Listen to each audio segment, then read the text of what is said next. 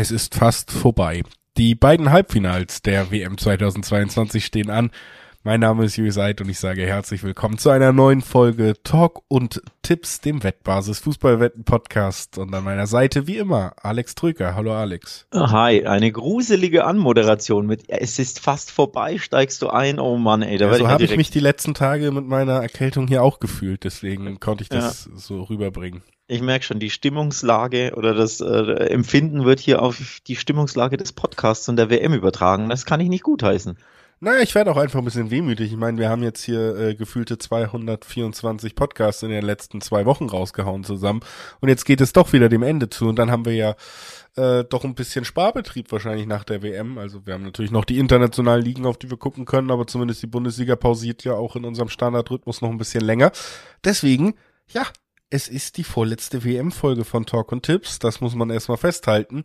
Es geht um die beiden Halbfinals, die wir seit dem Wochenende ja auch kennen. Und äh, darüber sprechen wir nach ein paar kurzen Hinweisen. Sportwetten sind ab 18 nicht für Minderjährige gedacht. Und alle Angaben, die wir in diesem Podcast machen, das sind Angaben ohne Gewähr, einfach weil sich die Quoten nach dem Aufnahmezeitpunkt jederzeit noch von Wettanbieter zu Wettanbieter verändern können.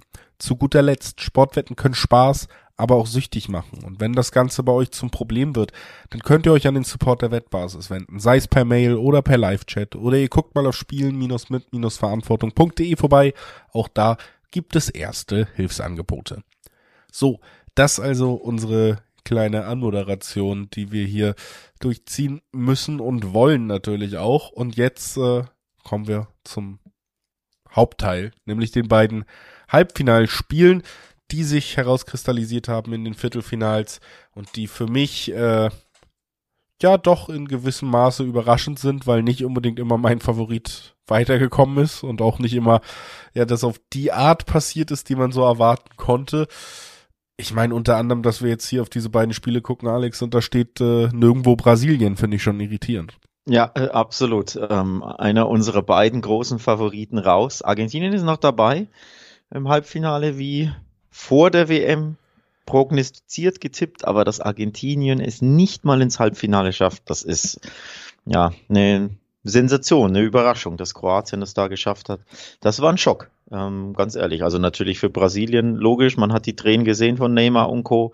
für das Land, aber ich glaube auch so für den neutralen Fußballfan, dass Brasilien, die sich ja wirklich ähm, toll geschlagen haben, bisher bei der WM toll präsentiert haben, ähm, plötzlich dann doch im Viertelfinale sehr, sehr früh ausscheiden, ähm, ist, ist ein Schock. Und auch nach wie vor beim Blick auf diesen, auf diesen Turnierbaum, den man ja auf Social Media immer sieht, diese Grafiken, ja, da fehlt irgendwie das brasilianische Logo. Es stimmt, es ist noch ein bisschen surreal. surreal. Ja, also würde ich auf jeden Fall genauso auch sehen. Und was ich halt wirklich krass fand, ähm, war ja das Viertelfinale Brasilien gegen Kroatien dass, dass Brasilien eben nicht in der Lage war, Kroatien zu überwinden. Also dass diese Offensive von Brasilien, die wir so gelobt haben, dann eben nicht in der Lage war, diesen, diesen Treffer zu landen, den es brauchte in der regulären Spielzeit, ist dann ja am Ende dann äh, kurzzeitig in der Verlängerung möglich gewesen, in Führung zu gehen, hat sich dann nicht gelohnt, weil noch ausgeglichen wurde, kurz vor Abpfiff, sehr dramatisch. Aber dass man über diese 90 Minuten an der kroatischen Abwehr so gescheitert ist, das fand ich schon einigermaßen beeindruckend, auch von Kroatien, wie gut sie das wie gut sie das verteidigt haben. Ist natürlich auch eine ganz gute Überleitung, um jetzt mal konkret über das erste Halbfinale zu sprechen, über das wir hier sprechen wollen. Wird am Dienstag stattfinden und ist das Duell zwischen Argentinien und Kroatien. Und wie gesagt, Kroatien mit dieser sehr, sehr starken Defensivleistung. Auf der anderen Seite Argentinien, die, ja, sagen wir mal, auch äh, emotional ans Limit gehen mussten, um die Niederlande zu bezwingen am Ende. Ja, also Argentiniens Weiterkommen war für mich verdient. Unterm Strich, ich fand die Holländer sehr, sehr bieder in dieser Partie über die 20 Minuten. Es war natürlich dieser Sensationsfreistoß da, ähm, der, glaube ich, in die Geschichte eingeht im Nachhinein, ähm, den Wekos dann veredelt hat, wobei er noch mehr in die Geschichte eingehen würde oder werden würde, wenn äh, ähm, Holland am Ende weitergekommen wäre, so sind sie ausgeschieden. Aber nichtsdestotrotz, das war für mich all around das Spiel des Turniers bisher, weil das hatte alles. Es hatte Tore, es hatte Dramatik, es hatte eine Verlängerung, es hatte Elfmeterschießen, es hatte sehr, sehr viel Kampf, sehr, sehr viel, der Engländer nennt es Shithousery.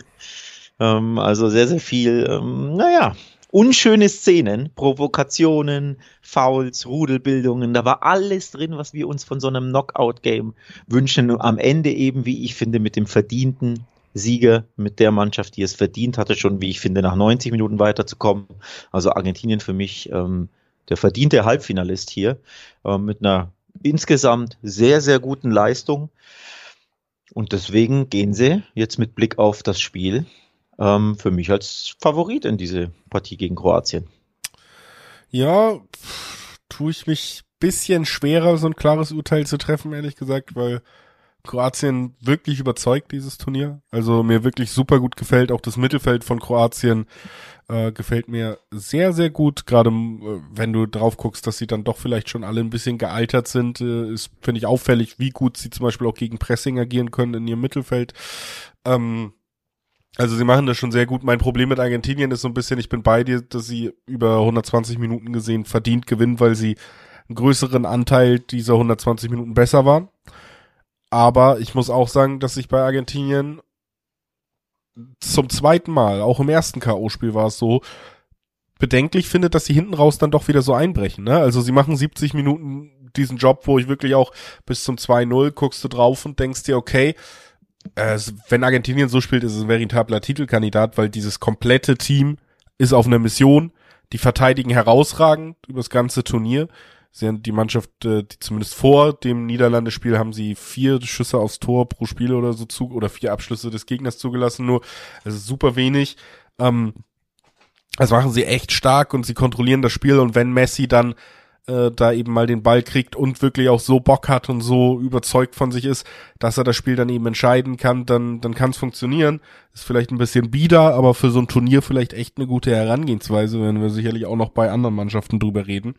Nur ist mein Problem dann, dass ich finde, dass sie sowohl im Achtelfinale als auch im Viertelfinale, nachdem sie dann 2-0 geführt haben, äh, nicht mehr diese Top-Leistung gezeigt haben. Ne? Also, dass sie da 2-2 rausgehen am Ende, das ist natürlich für mich schon so ein kleiner Bruch darin. Und, und diese, ja, diesen kleinen Bruch, den habe ich bei Kroatien in der Art noch nicht so gesehen, ehrlich gesagt. Die sind zumindest ein bisschen konsequenter.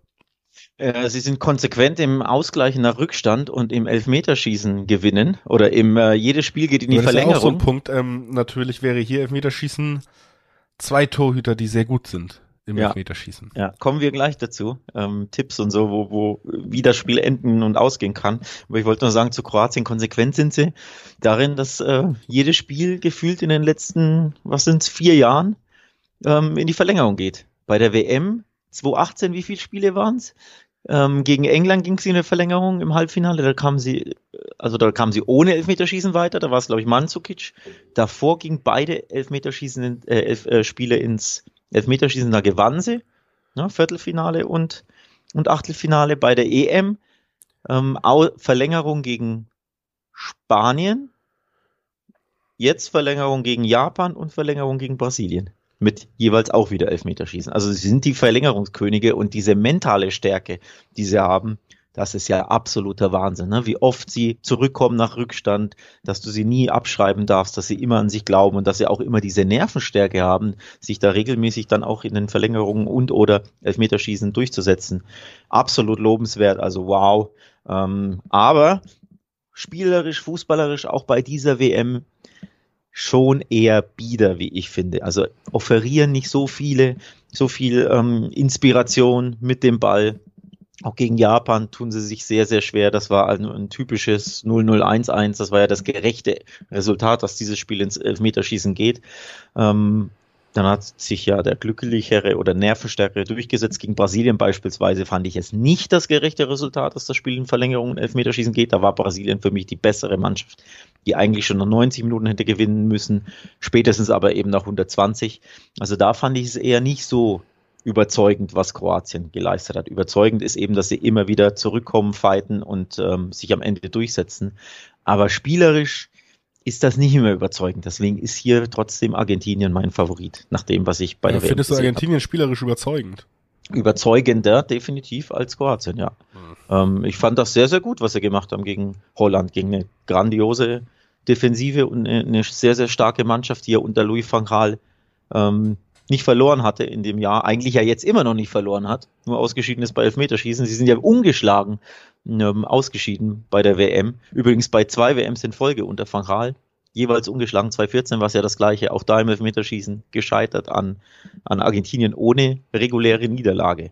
Also die musste auch erstmal bezwingen und sie waren ja kurz davor, es äh, regulär zu Aber schaffen. ich finde halt schon, sie haben sie nicht wirklich spielerisch bezwungen, sondern zum, also auch das 1 zu 0, das fällt ja nur, weil du Messi hast. Das ist kor Also, korrekt zusammengefasst, Ja. natürlich. Aber den hast du auch gegen Kroatien in der Mannschaft. ne? Ja, natürlich. Ich sag nur, dass so diese spielerische Ausrichtung bei Argentinien und so finde ich jetzt auch nicht so wahnsinnig lobenswert. Ich finde, da ähneln sich viele Mannschaften, die jetzt noch im Turnier sind. Und die einen haben Messi. Ja, genau. Ja, ja. Na gut. Mal Also ich merke schon, du erwartest ein super, super enges Spiel, das gerne Ich- wieder länger dauert, ne? Ja. Bin mir unsicher. Ich muss schon sagen, dass ich über die 70 Minuten Niederlande, Argentinien, wenn sie die Leistung jetzt wieder gegen Kroatien zeigen, dann sehe ich auch eine gute Chance, dass sie da eben zwei, dreimal zumindest in die Situation kommen, wo sie Messi einsetzen können, wo sie über die Außenverteidiger und dann die Querpässe zurück. Vielleicht äh, hat der letzte auf Me Elfmeter jetzt auch mal geholfen, äh, geholfen, dass Lautaro Martinez wieder spielt wie ein Fußballspieler richtig Mhm. und ähm, ihm vielleicht wieder ein bisschen Selbstbewusstsein gibt und dann hast du da ja eigentlich doch noch auch eine Mittelstürmerwaffe in deinen Reihen, gerade wenn du versuchst, die über diese Außenverteidiger zu bedienen, wie sie es in der Fünferkette gegen die Niederlande noch mehr forciert haben. Also ich sehe schon über 90 Minuten, wenn ich eine Mannschaft vorne sehen würde, Argentinien vorne. Ich glaube nämlich auch, dass es un, dass es Teil von Kroatiens Matchplan sein wird, eher zu sagen, wir wollen wieder ins Elfmeterschießen, wenn möglich, anstatt zu sagen, wir wollen das unbedingt in 90 Minuten gewinnen, während Argentinien da ein bisschen anders rangehen wird. Und ja, bei allem äh, gegen Ge Gemecker von mir bei Argentinien und so bin ich da schon bei dir. Wenn eine Mannschaft da die Lösung finden sollte in 90 Minuten, dann eben Argentinien. Egal, ob sie jetzt gut spielen oder ob sie Messi haben, aber einer der beiden Gründe wird sein. Äh, Wiedersehen gibt's ja ähm, zwischen den beiden Mannschaften. 2018 waren sie in der gleichen Gruppe. Da gewann Kroatien 3 zu 0, wenn ich mich recht erinnere. Ähm, das war ja eine sehr, sehr klare Sache, überraschend klare Sache. Da war ja, ja Argentinien auch mit eineinhalb Beinen schon raus aus dem Turnier. Und ich meine, im letzten Spiel da gegen Nigeria hat wieder Messi Messi-Dinge gemacht, hat Argentinien das weitergeschossen. Und dann war im Achtelfinale gegen Frankreich Schluss. Also kleines Wiedersehen, kleine Rechnung noch offen, wenn man so möchte, bei Argentinien oder anders gesagt, die Kroaten wissen, wie sie die Argentinier schlagen können. Ähm, nichtsdestotrotz, mein Favorit ist Argentinien und auch der klare Favorit übrigens bei den Wettanbietern. Und das finde ich auch wieder erstaunlich. Du hast 1,80er Quoten im Schnitt auf Argentinien und teilweise 5er bis über 5er Quoten auf Kroatien. Diese Diskrepanz, die verstehe ich hier ehrlich gesagt nicht. 5,50 ist die Topquote ähm, bei Bet365 auf den Kroatien-Sieg nach 90 Minuten. Verglichen mit 1,80 auf Argentinien. Dass das so weit auseinander ist, das erstaunt mich enorm. Ja. Ja, also finde ich auch krass dafür, dass ich mich auch nicht so hundertprozentig festlegen wollte, hat man ja eben schon gehört. Trotzdem, ja, wie gesagt, der leichte Favorit ist bei mir Argentinien. Leicht drückt sie aber nicht in den Quoten aus, da ist es sehr deutlich, ne? Das ist so ein Genau. bisschen das Problem, was du, was du da auch ansprichst und äh, da bin ich auch, bin ich auch bei dir trotzdem. Ja, am Ende ist auch eine 1,80er Quote natürlich nicht unbedingt zu verachten auf Argentinien, die, wie gesagt, am Ende für mich doch eine Sache ausgestrahlt haben, wirklich jetzt nämlich dass sie auf einer Mission sind und dass dieses Team auch äh, diese Mission umsetzen will und kann. Und deswegen sage ich tatsächlich, auch wenn es ja irgendwie cool wäre mit den beiden Torhütern, die sich beide jetzt äh, stark im Elfmeterschießen ausgezeichnet haben, wow, jetzt geht's hier quasi äh, nochmal gegeneinander im Elfmeterschießen mit den beiden Elfmeterkillern des Turniers schlechthin. Ich glaube aber, wir werden hier mal nicht, äh, wir werden hier kein Elfmeterschießen sehen. Ich sag, äh, 90 Minuten gewinnt Argentinien dieses Spiel 1 zu 0. Ja, toll, da baust du die ganze Zeit auf, Kroatien stark zu reden und dann tippst du doch nach sogar Ja. noch 90 Minuten, dass Argentinien weiterkommt mit einem Sieg in regulärer Spielzeit. Ein bisschen komisch. Anti-Climax. Ähm, ja, also ob es nach 90 ausgeht, bin ich mir nicht sicher. Ich würde aber auch sagen, Elfmeterschießen sehen wir diesmal nicht aus folgendem Grund. Ich kann mich nicht entsinnen, wann es mal eine Mannschaft drei Spiele in Serie ins Elfmeterschießen geschafft hat.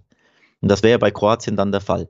Ähm, drei, also zweimal in Folge gab es auch bei der, bei der EM zuletzt mit äh, Italien, ne? die waren ja gegen Spanien im Elfmeterschießen und gegen England dann im Finale auch im Elfmeterschießen beide gewonnen. Kroatien hat es auch zwei in Folge jetzt gewonnen, das gibt's immer mal wieder, aber drei in Folge. Kann ich mich nicht so recht erinnern, ob es das jemals gab. Schreibt uns das gerne übrigens auf Social Media. Ähm, in den Descriptions gibt es ja unsere Twitter-Handles und ihr wisst ja, wo ihr uns finden könnt bei äh, Wettbasis, den Account. Also ich kann mich nicht erinnern, dass das jemals gab und deswegen glaube ich auch nicht, dass es hier wieder ein Elfmeterschießen geben wird. Eine Verlängerung würde ich aber keinesfalls ausschließen wollen, denn das können die beiden halt. Und äh, ich erwarte ja trotzdem ein enges Spiel. Also bei mir ist auch Argentinien Favorit und so ein 2-1 nach 90 Minuten kann ich mir super gut vorstellen. Also wenn du mich nach dem Ergebnistipp fragen würdest, werde ich so automatisch dahin tendieren. Und wenn es nicht nach 90 Minuten zusammenkommt, dann vielleicht nach 120. Also 2-1 Argentinien ähm, ist so vom, vom Tipp her das, was ich im Gespür habe. Also sprich, Tore auf beiden Seiten vielleicht könnte man dann logischerweise tippen, wenn man sich im Dreiweg fernhalten möchte. Auch wenn die Argentinier natürlich gegen den Ball, das hat mir schon auch sehr, sehr gut gefallen jetzt zuletzt, wie bissig sie sind, ne? wie, wie leidenschaftlich sie sich in diese Zweikämpfe werfen und wenn der Außenverteidiger einen Fehler macht, dann kommt aus dem Nichts der Innenverteidiger angerauscht, in der Regel Romero, mit einem Tackling über fünf Meter ne, und grätscht Ball und Gegner weg. Ähm, also diese Leidenschaft in der Defensive, die ist schon auch beachtlich. Deswegen gefühlsmäßig eher wenig Tore, also under 2,5 beispielsweise. Ähm, auch da, wenn man sich im Dreiweg fernhalten will. Aber wie gesagt, 1-1 könnte ich mir gut vorstellen nach 90 Minuten. Oder 1-0 Argentinien, ich weiß nicht, wozu tendierst du? Ja, ich sag 1-0. 1-0. Ja. Eine Messi-Tor? Ja. Kann man ja auch tippen. Ja. Ne? Wer, wer trifft, natürlich, wer sonst. Jedes, tippe ich jedes äh, Argentinien-Spiel. Ja, ja, völlig zu Recht. Äh, 2,37er Quoten bei Bet365 übrigens, ja. wenn Messi trifft. Also auch eine interessante Quote, weil du weißt ja, wenn die 2 vorne ist, dann neige ich schon stärker zum Tipp. Ähm, deswegen Dreiweg finde ich auch nicht so lukrativ, weil nur 1,80 ähm, Argentinien. Wenn da so eine 2,10 stehen würde, würde ich da eher drauf gehen. Gut, aber am Ende sind wir uns einig. Argentinien schafft den Finaleinzug. Das ist quasi so mein Tipp. Wer kommt ja. weiter hier bei dem Spiel? Wie sieht dann das Ganze aus beim nächsten Halbfinale? Das ist eine sehr gute Frage. Es ist natürlich so ein bisschen auch das Halbfinale der Überraschung, denn ähm, gegen alle Erwartungen hat es tatsächlich Frankreich ins Halbfinale geschafft. Und jetzt äh, spielen sie gegen Marokko. Das also die Ausgangslage in diesem Spiel, Marokko gegen Frankreich, das Duell. Bevor wir da genauer drauf schauen, aber auch nochmal der Hinweis, wo man sonst noch so drauf schauen kann, nämlich auf Bed and Breakfast, das Wettbasis Videoformat. Da wird auch die WM begleitet, eben in Videoform. Und wem der Podcast hier nicht reicht, wem die zahlreichen Artikel auf wettbasis.com nicht reicht, dem sei auch das Wettbasis Videoformat, Bed and Breakfast heißt das rund um die WM, nochmal ans Herz gelegt, guckt da gerne rein, gibt's auf YouTube, ist auch direkt auf wettbasis.com verlinkt, also schaut da gerne, gerne nochmal rein. Und wir schauen jetzt auf Marokko gegen Frankreich, Alex. Wie gesagt, ähm, für mich schon überraschend, dass Frankreich dabei ist. Warum? weil ich fand sie sehr schlecht. Gegen England. England oder im Turnier? Gegen England fand ich sie sehr schlecht. Muss man dir alles aus der Nase ziehen? Nein, was heißt, was heißt, ich fand sie doch sehr mal schlecht. deine Thesen aus. Was heißt, ich fand sie sehr schlecht? Ich habe erstmal eine, in meinem Kopf schon eine These formuliert, die ist eigentlich ein Tweet, aber ist egal, das sage ich schon mal, wir reden ja jetzt mal kurz drüber. Frankreich hat England besiegt und für mich war das ein Spiel, in dem äh, Gareth Southgate, der Trainer der Verlierer, bei mir mehr Kredit dazu gewonnen hat als Deschamps, der Trainer der Gewinner. Und das ist ja eh, ähm, wie treue Hörer wissen, etwas sehr Ungewöhnliches, dass du Gareth Southgate lobst ja. und vor allem seinen, seinen Matchplan oder seine Herangehensweise bei England lobst und England überhaupt irgendwie äh, nicht mal lobst, sondern irgendwie positiv erwähnst. Das, das ja, aber sie haben halt auch so genau das gemacht, was ich hier im Podcast gefordert habe. Äh, wer die letzte Folge gehört hat, hat ja schon gehört, dass wir gesagt haben oder dass ich auch gesagt habe vor dem letzten Spiel. Ich glaube, ist die schlechteste Idee für England, da so ranzugehen, wie England so oft rangegangen ist unter Southgate, nämlich abwarten, Frankreich äh, das Spiel zu überlassen. Und das haben sie ja nicht gemacht. Sie sind ja aktiv ins Spiel gegangen. Ich finde, sie haben wirklich guten Fußballteils gespielt. Muss sie trotzdem auch vorwerfen, dass sie nicht in der Lage waren, aus dem Spiel ein Tor zu erzielen. Ich finde dann, das ist eben auch ein Punkt, ne? Du hast am Ende zwei Meter, einen verschießt du, aus dem Spiel schaffst es nicht, ein Tor zu erzielen. Trotzdem muss man auch wieder sagen, Frankreich wirklich mit den minimalsten Mitteln am Ende weitergekommen. Ne? Also wenn du dir wirklich anguckst, was wir für, für tolle Mannschaftsleistungen hier auch schon gesehen haben und so, Frankreich ist einfach nicht wirklich nicht wirklich cool anzugucken. So. Das ist mir zu Frankreich kritisch. Das ist mir zu äh, unsachlich. Oh, mon Dieu. Ja, mon Dieu. Ähm, XG natürlich ähm, gibt dir recht oder unterstreicht deine These zumindest halbwegs, denn der XG von England war klar bedingt durch zwei Elfmeter, das ist dann 0,8er XG jeweils, aber 2,40 zu 1,0. Also ein 2-1 England wäre das gerechtere Resultat basierend auf den Chancen und auf der Treffwahrscheinlichkeit ne, der, der Chancen gewesen. So gab es natürlich das 2-1 Frankreich. Andererseits, ja, wenn du Giroud zweimal sechs Meter vor dem Tor frei zum Schuss kommen lässt, einmal hat Pickford gehalten, fünf Minuten, drei Minuten später war dann der Kopfball drin, ja, dann bist du auch selbst schuld. Denn das sind eben diese Spiele, äh, werden entschieden in den kleinen mini, mini, mini Details. Und da hat England den einen Fehler in der Defensive mehr gemacht, beziehungsweise den anderen kleinen Fehler der Franzosen, nämlich zwei Elfmeter-Fouls herzugeben, stümperhaft, wie ich finde, den nicht ausgenutzt, die Chance, die sie hatten. Und das sind eben diese Details auf diesem Niveau, die den Unterschied ausmachen. Unverdient kann man argumentieren. Ich fand, das war ein Schlagabtausch auf Augenhöhe, so wie wir es prognostiziert hatten. 50-50 Game, zwei absolute Weltklasse-Mannschaften, zwei Mannschaften, die ähm, so Fußball gespielt haben, wie wir es eher in der Champions League kennen, also so Clubfußballmäßig gut abgestimmt, Automatismen haben ge gepasst und dann entscheiden halt kleine Fehler. Ich finde das zu kritisch, was du bei Frankreich oder was du, wie du hier Frankreich auseinander nimmst. Okay, je suis désolé, es tut mir leid, liebe Franzosen, wenn das so hart ankommt. Meiner Meinung nach ist, war das trotzdem wieder schlechter Deschamps-Fußball und ich finde es frech, dass diese Mannschaft nicht besser spielt mit diesem Spielermaterial. Kann ja jetzt kommen gegen Marokko. Kann ja jetzt kommen, mal abwarten, denn da sprechen wir jetzt über die eigentliche Sensation. Marokko ist da, weil sie auch Portugal aus dem Spiel genommen haben. Und Portugal ist ja eigentlich eine Mannschaft, die sehr, sehr viele Parallelen, sowohl spielerisch als auch vielleicht was Sachen, die mir nicht so gut gefallen, angeht, ähm, haben die sehr viele Parallelen zu Frankreich, ne? Und mhm. äh, tatsächlich muss man sagen, Marokko hat jetzt schon einige Schwergewichte rausgeworfen, verschiedene Schwergewichte gegen ein, äh, ja, eine, die Passmaschine aus Spanien. Ja, über 1000 Pässe am Ende in diesem Spiel haben sie, haben sie sich durchsetzen können. Dann haben sie eben gegen Portugal, die Mannschaft mit überbordendem, gerade in der Offensive, überbordender Qualität im Kader, aber eben einer sehr pragmatischen Spielidee nur. Äh, die konnten sie am Ende auch besiegen, indem sie eben den Konter einmal gesetzt haben und dann ja mit Mann und Maus verteidigt haben, bis mhm. wirklich nichts mehr ging. Und das hat gereicht. Und jetzt ist die Frage, ob das auch gegen Frankreich tatsächlich eine Möglichkeit ist. Ich glaube, theoretisch ist es sogar eine, weil ich, wie gesagt, ich finde nicht, dass Frankreich eine Übermannschaft ist, nicht so wie sie spielen. Wir haben es auch in der Nations League immer gesehen und sie haben jetzt auch bei dieser WM nicht um, zum Beispiel so England, finde ich, wirkte wie ausgewechselt nach der Nations League. Das ist bei Frankreich gar nicht unbedingt ja. der Fall. Frankreich wirkt überzeugter, Frankreich bringt die wichtigen Spieler in die richtigen Situationen, aber wir spielen jetzt nicht auf einmal wie ausgewechselt. Das würde ich gar nicht sagen. Also ja. ich sehe Angriffspunkte, nur ist mein Problem, dass, dass du die Franzosen nicht mal. Äh, nein, mein Problem ist, äh, um jetzt auch wirklich zu sagen, wow, ich rechne hier mit dem Upset oder so, dass diese Märchengeschichten im Fußball dann doch irgendwann schon immer auch mal auslaufen und jetzt sind wir im Halbfinale, Marokko im Finale, kann ich mir das irgendwie vorstellen? Oder ist das nicht genau eben das, egal wie sehr ich das auch kritisiere, Frankreich ist halt abgezockt und ja. ist halt qualitativ besser und ist es wirklich vorstellbar, dass Marokko da jetzt noch einmal die noch größere Sensation gelingt? Ich weiß es nicht. Ähm, also zum einen, ab und zu, ähm, normales würde ich auch sagen, ja, Märchen haben immer nur so ein bestimmtes Haltbarkeitsdatum, die gehen nur, also all the way eher selten, aber es gibt ja Beispiele, wo das passiert ist. Eine schöne Parallele, Griechenland bei der WM 2004. Auch mit Defensivfußball als kompletter Underdog am Ende den Titel hochgestimmt, weil sie das ganze Ding gewonnen haben. Oder hier Kaiserslautern als Aufsteigermeister geworden. Wann war das? 98, 97, 98. Der auch niemand gedacht. Und da denkt man auch irgendwann, naja, ob sie jetzt den langen Atem haben. Ja, sie hatten ihn. Leicester City. Meister in England geworden. Wann war das? 2016 rum?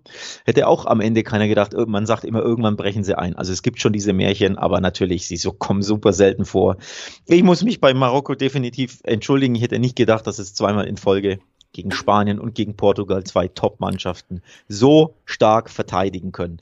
Ich ähm, hätte wirklich gedacht, Portugal hat mehr Waffen im Angriff, um diese ähm, grandiose Defensive am Ende zu knacken, weil sie vertikaler spielen, weil sie auch mehr auf Flanken gehen.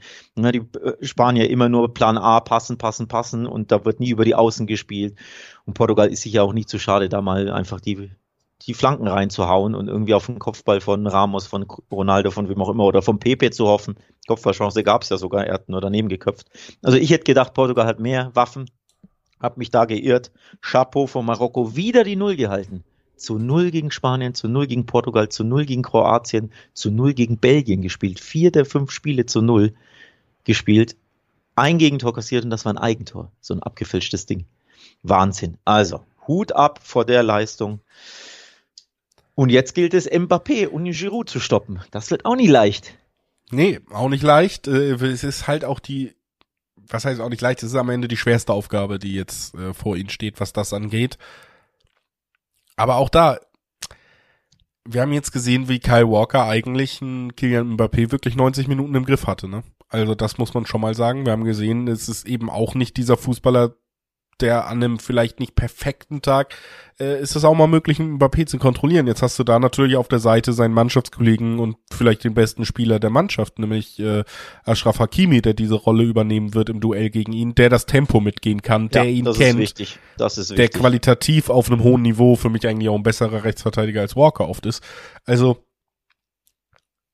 gerade auf dieser Position sehe ich tatsächlich die Möglichkeit, dass Kylian vielleicht über weite Strecken zumindest nicht so zum Zug kommt, wie sich das vielleicht manche ausmalen. Ja, das ist wichtig, dass du einfach dann einen schnellen, athletischen Rechtsverteidiger hast. Ich fand das einen sehr, sehr guten Schachzug. Ist ja auch der offensichtliche Schachzug, aber trotzdem guter Schachzug von Southgate. Walker hat das toll gemacht, weil er einfach im, im Speed mithalten kann, ne? im Vollsprint da nicht nachlässt. Da hat man in einer Aktion schon gesehen und genau das kann Hakimi auch plus, er kennt ihn ja sogar aus dem Verein, spielen ja beide PPG. Also das ist ein definitiv ein Plus. Ansonsten gibt es ja viele Fragezeichen hinter der Abwehr ähm, der Marokkaner. Ähm, da die, die Stammabwehr ist ja jeweils angeschlagen. Ich glaube, drei der vier Abwehrspieler sind angeschlagen oder teilweise verletzt. Ähm, da muss man also gucken, ob die, in welcher Zusammensetzung die verteidigen können. Allein deswegen fällt es mir ein bisschen schwer, erneut zu glauben, dass die die Null halten. Das würde ich für mich persönlich jetzt ausschließen. Ich finde, das ist eine tolle Leistung, die Marokko geleistet hat. Und so verteidigt man, so muss man das machen, aber dreimal in Folge. Ähm, also in der K.O.-Runde jetzt wieder zu Null, das kann ich mir nicht vorstellen. Also Frankreich trifft, ist hier mein Tipp. Ähm, Giroud, Mbappé, Dembele, wie sie alle heißen. Griezmann spielt auch ein tolles Turnier. Die sollten da zumindest einmal durchkommen. Das kann ja nicht sein, dass hier Marokko schon wieder die Null hält gegen den absoluten Top-Favoriten. Also das würde mich enorm überraschen. Und es würde mich natürlich auch enorm überraschen, wenn Marokko den nächsten Top-Favoriten rausschmeißen kann. Also für mich ist Frankreich hier favorisiert. Logisch ähm, ist es für jeden, auch für die Wettanbieter. 1,50 gibt es auf Frankreich.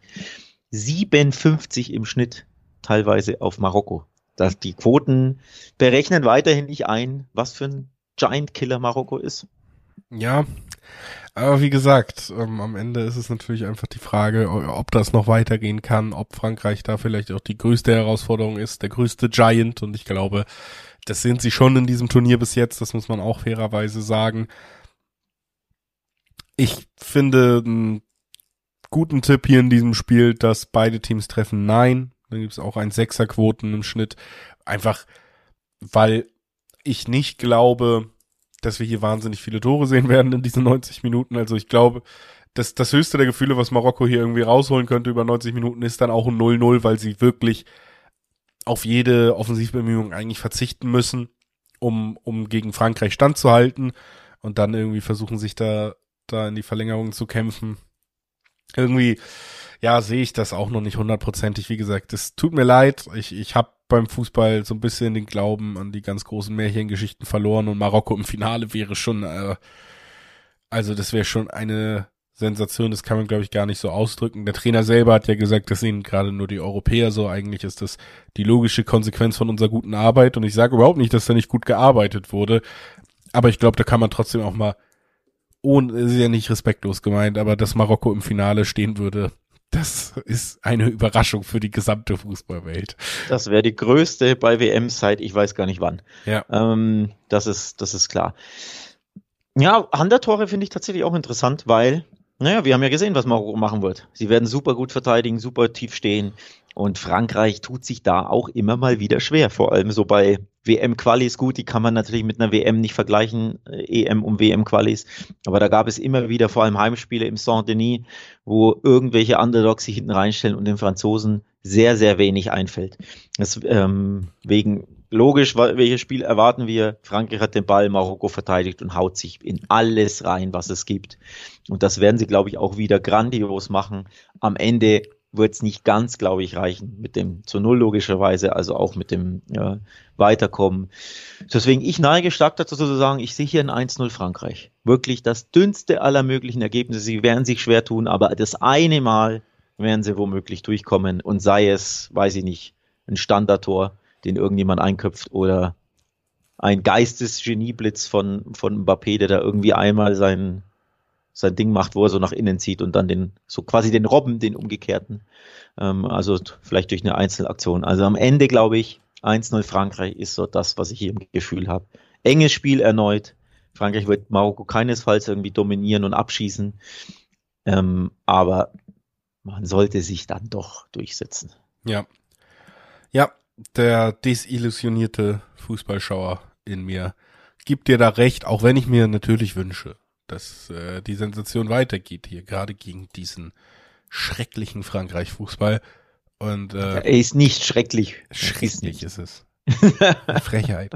Und ähm, ich, äh, ja, wer, wer einfach mal ein bisschen Hoffnung ausstrahlen möchte, der kriegt natürlich trotzdem auch schon im Dreiweg tolle Quoten, ne? 57er Quoten auf Marokko, die bis jetzt äh, nur ein Eigentor kassiert haben und sonst nichts, hast du ja schon angesprochen. Ähm, oder eben auch die äh, Viererquoten aufs Unentschieden führt auch zu, wenn man jetzt sagt, okay, über 90 Minuten, egal wie, aber zumindest so lange hält sich Marokko die Chancen auf. Doppelte Chance, X2 gibt immer noch zwei Fünferquoten im Schnitt. Mhm. Das ist eine mhm. sehr, sehr hohe Quote. Und da könnte man natürlich schon sagen, gut, wenn wir jetzt einfach davon ausgehen, Frankreich schafft es irgendwie nicht, 90 Minuten lang diesen Abwehrriegel zu knacken, den bis jetzt noch niemand so wirklich geknackt hat, dann gibt's hier zwei 50er-Quoten, egal wie es dann, ob Marokko dann auch ein Tor schießt oder nicht, ne? Also zwei 50er-Quoten darauf, dass, dass Frankreich da vielleicht einfach nicht durchkommt, wenn man es so übersetzen will, könnte ich mir mit ein bisschen, bisschen Hoffnung könnte ich mir es irgendwie noch zurechtlegen, dass das vielleicht noch ein spannender Tipp ist.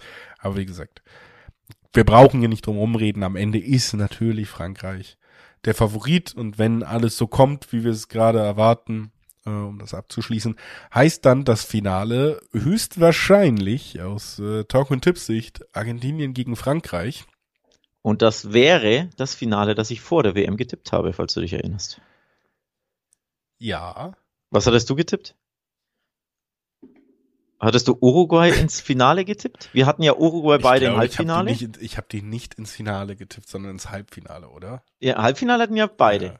Ähm, hat ja nicht ganz geklappt. Naja, da müssen wir nochmal unsere Gründen. Unterlagen durchsuchen, das können wir ja. Ja, ich habe ja meine durchgesucht. Ich weiß äh, ja, dass mein Finale Argentinien-Frankreich war. Nee, Argentinien-Frankreich, ähm, ich bin auf nicht, Kurs weil ich Frankreich sehr früh rausgeschmissen habe. Ähm, ja, ich glaube auch, ne? Ja, also ja. Frankreich war bei mir sehr früh raus. Ich weiß noch nicht, wer dafür. Äh, England hattest du. Ich glaube, hattest du Argentinien, England? Ich glaube, du hattest Argentinien, England. Sein. Ich werde das nochmal nachvollziehen. Das können wir ja auch besprechen in unserer nächsten Folge zum Finale. Äh, da macht das ja Sinn, vielleicht nochmal so einen kleinen, ganz großen Rückblick. Ja, da hörst zu, du bitte die, die Folge nach. Genau. Denn äh, eine Folge gibt's noch. Wir haben jetzt hier beide Halbfinals besprochen, aber eine gibt's natürlich noch, wo wir einerseits das Finale besprechen, andererseits aber natürlich auch das Spiel um Platz drei. Ne? Da gibt's ja auch, es gibt's ja auch noch zu besprechen. Also bisschen was äh, haben wir noch auf dem Zettel, bevor wir diese WM von aus Talk und Ticks Tipps sich dann auch wirklich für beendet erklären. Aber heute erstmal danke fürs Einschalten zur Halbfinalshow und äh, genießt die beiden Spiele, die hoffentlich so mitreißend sind wie die Viertelfinals. Ciao.